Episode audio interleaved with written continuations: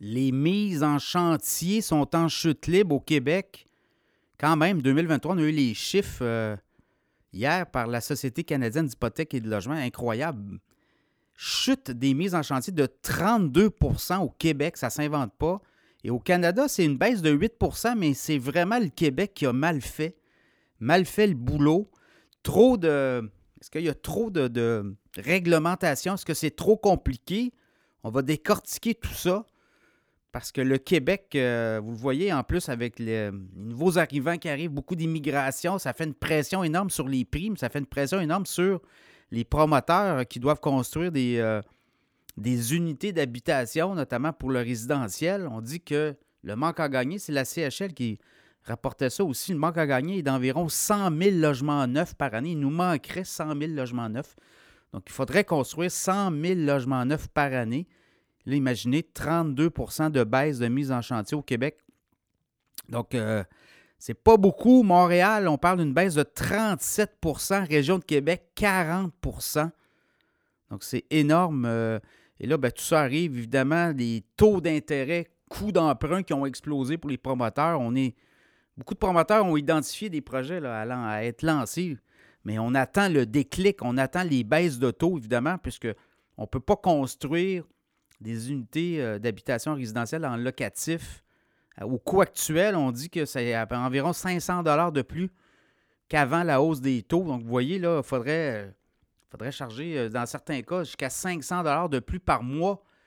Donc, on dit des logements abordables autour de 1000, 1200, 1300 Si on est rendu à 2000 dans le locatif, il y a des promoteurs qui ont peur, justement, d'être pris avec non pas du rendement, mais être prêt avec euh, des, revenus négatifs. On va être pris avec euh, des problèmes beaucoup plus importants. Donc, on attend, il y a ça aussi. Donc, euh, région de Québec, moins 40% Drummondville, moins 33% Gatineau, moins 31 Sherbrooke, moins 21 Et on dit que Trois-Rivières et Saguenay, des exceptions, là, 14% de hausse des mises en chantier à Trois-Rivières et 49 à Saguenay. Donc, est-ce que les administrations municipales aussi font le travail? On l'a vu, là. Elles veulent de plus en plus s'immiscer entre les promoteurs et les acheteurs. On veut imposer des nouvelles normes. Euh, ça se voit dans la région de Montréal, notamment du côté de Brossard.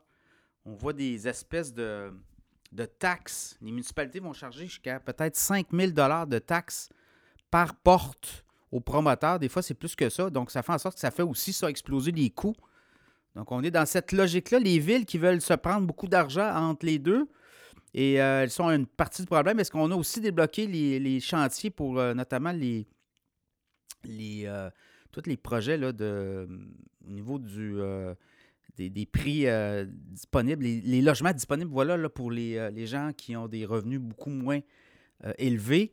On a des logements, notamment sociaux, et là, ben, il y a beaucoup de villes qui n'ont pas laissé partir ces projets-là non plus. Donc, c'est un peu un ensemble. Hein. On, le voit là, c'est au niveau fédéral, au niveau provincial, au niveau municipal, il ne semble pas avoir d'entente. Tout le monde, les gens ne s'arriment pas. Donc, beaucoup de baisses de mise en chantier au Québec. Quand même incroyable là, quand on regarde euh, les chiffres. Est-ce que 2024 sera meilleur? Je pense que oui. Dans le cas de Montréal, là, on parle de 15 200 mises en chantier, baisse de 37% Et on le dit assez souvent, on l'a répété ici dans le podcast.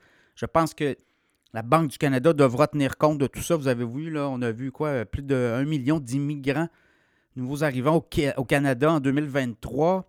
Mise en chantier, système euh, complètement à l'abandon. Au niveau des, euh, des normes, les gouvernements ont de la misère à s'arrimer. Donc, je pense que le déclic va venir des banques centrales dès qu'on va avoir peut-être une baisse de taux, deux baisses de taux. Là, on va voir des promoteurs s'activer parce qu'on va être dans un mode de, baisse de taux, donc coûts d'emprunt qui vont diminuer fortement. Et là, on aura des ratios de rentabilité beaucoup plus intéressants. Donc, à surveiller au cours euh, des euh, prochaines semaines.